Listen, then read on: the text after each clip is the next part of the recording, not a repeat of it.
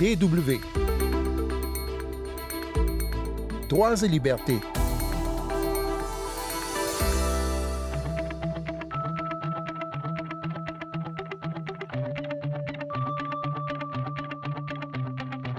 Cette semaine, Marthe Pandou est à Stockholm, en Suède, pour recevoir le prix Right Livelihood, le prix Nobel alternatif, qui couronne son action depuis près de 30 ans auprès des femmes dans le nord du Cameroun et la région du lac Tchad. À cette occasion, nous l'avons rappelé pour discuter avec elle du viol et des façons de lutter contre les conditions qui, dans une société, favorisent les violences sexuelles. Sandrine Blanchard au micro. Bonjour tout le monde. Quand nous avons appelé Marthe Wandou, elle était en Suisse, dans un hôtel. Elle était fatiguée par son long voyage de l'extrême nord du Cameroun vers l'Europe, où l'attendait un programme chargé de conférences, de réunions en tout genre dans des fondations, des écoles, des universités. C'est qu'il est chargé, l'emploi du temps d'un prix Nobel alternatif.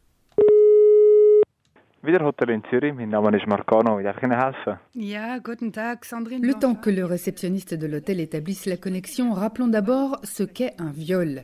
C'est le fait de contraindre une personne à un acte sexuel. Marc Wandou a créé l'association Aldepa au début des années 1990.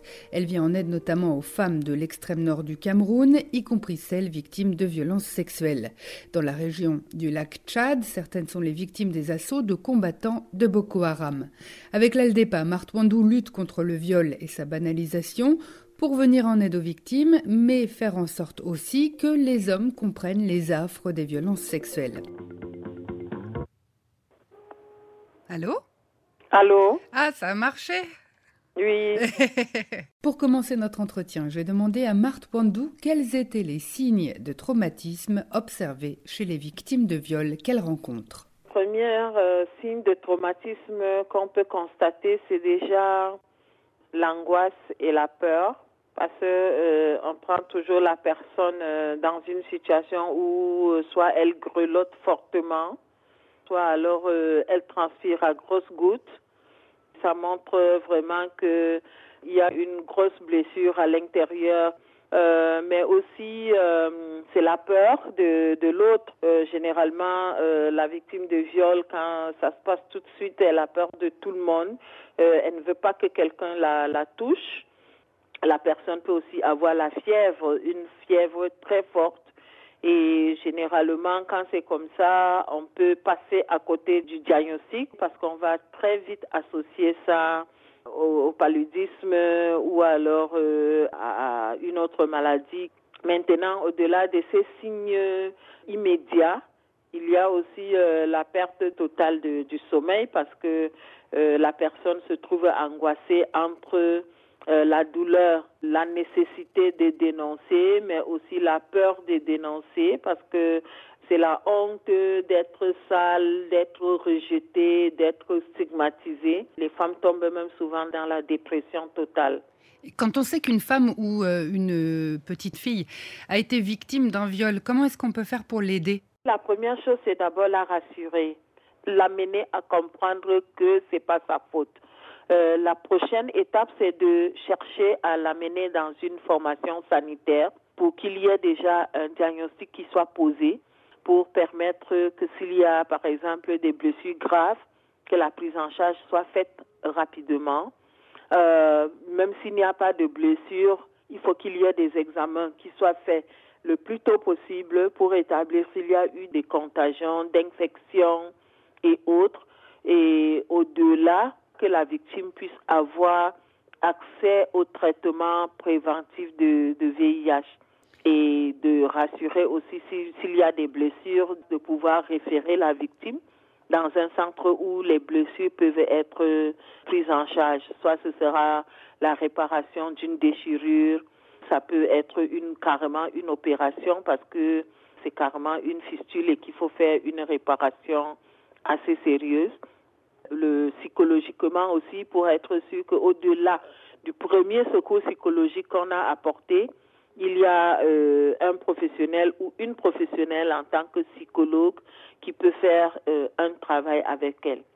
Le prochain pas, c'est de, de, de, chercher les services de protection. Les services de protection pour être sûr que la victime peut être assistée, soit pour faire une dénonciation dans une unité de police ou de gendarmerie, être assistée pour porter plainte et au cas où les parents ou la famille proche n'est pas encore informée, de se rapprocher de la famille pour euh, en parler.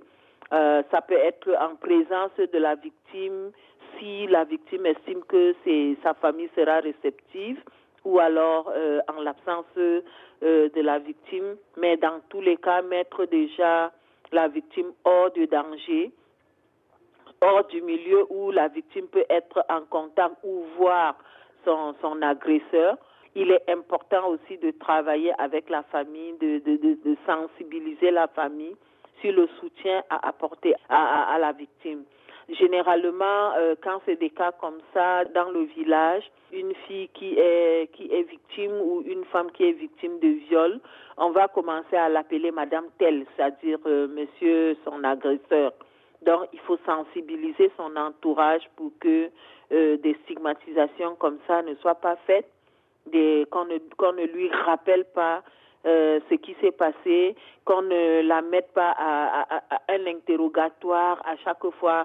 Qu'est-ce qui s'est passé? Raconte-nous euh, comment toi tu as fait? Et puis il t'a attrapé comment, ainsi de suite. Et à chaque personne qui arrive dans la famille, on commence à raconter l'histoire et puis on dit viens euh, raconte toi-même qu'est-ce qui s'est passé. Donc, éviter de mettre la, la, victime dans une situation où elle se met à raconter euh, continuellement ce qui s'est passé parce que euh, même l'appui psychosocial que vous commencez à apporter, si la victime se rappelle au quotidien et doit raconter ce qui s'est passé, ça la met dans une situation de vulnérabilité et de détresse aggravée. Oui, ça la fait revivre euh, ce, ce, traumatisme. La en fait. oui, voilà. Mm. Et alors, on parle beaucoup en ce moment de culture du viol, de de conditions, d'un environnement dans les sociétés euh, qui serait propice à ce que d'abord des hommes passent à l'acte et puis ensuite euh, qu'ils aient l'impression euh, d'abord que c'est pas forcément un problème moral et ensuite c'est pas forcément un problème juridique parce qu'il n'encourt pas forcément des poursuites ou des, des sanctions. Est-ce que c'est en train de changer ou comment ça peut changer ça? Côté juridique, bon, en principe, c'est une infraction grave c'est assimilé au crime. Sauf que euh, si les gens pensent qu'ils ne, seront pas poursuivis, c'est parce qu'ils croient fortement à la corruption.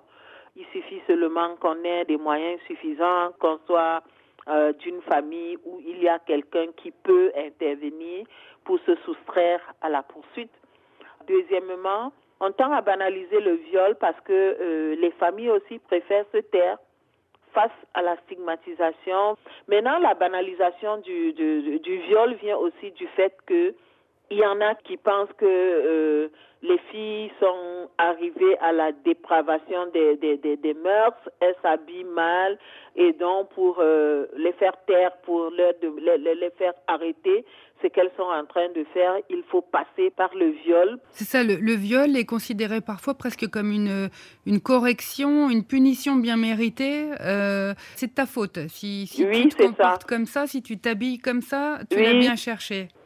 Et alors, le problème du viol, quand même, souvent, part de l'homme, de celui qui le commet. Euh, comment faire pour euh, sensibiliser, éduquer les hommes, les garçons?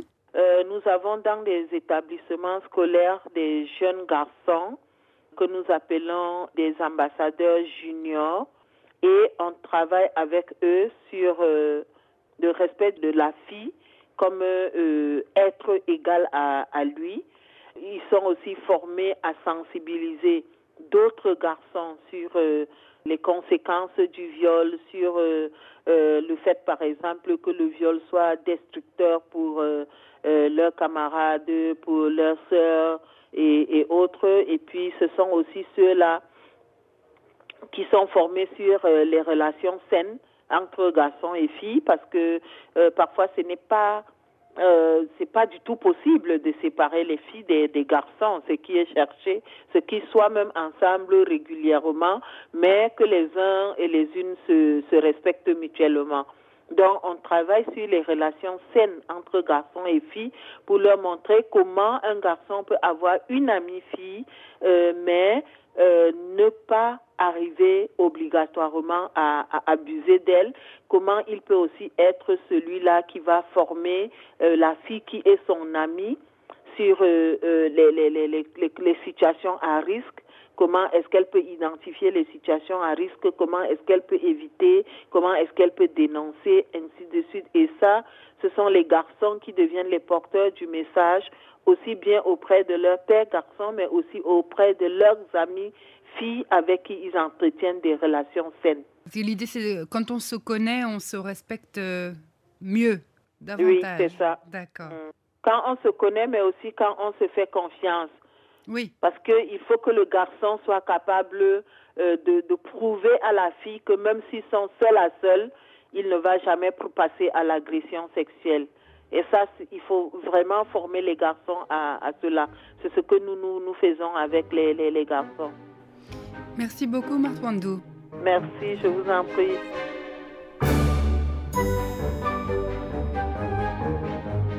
C'est la fin de ce magazine. Merci à Marthe Wandou d'avoir trouvé du temps dans son emploi du temps chargé de prix Nobel alternatifs pour répondre à nos questions.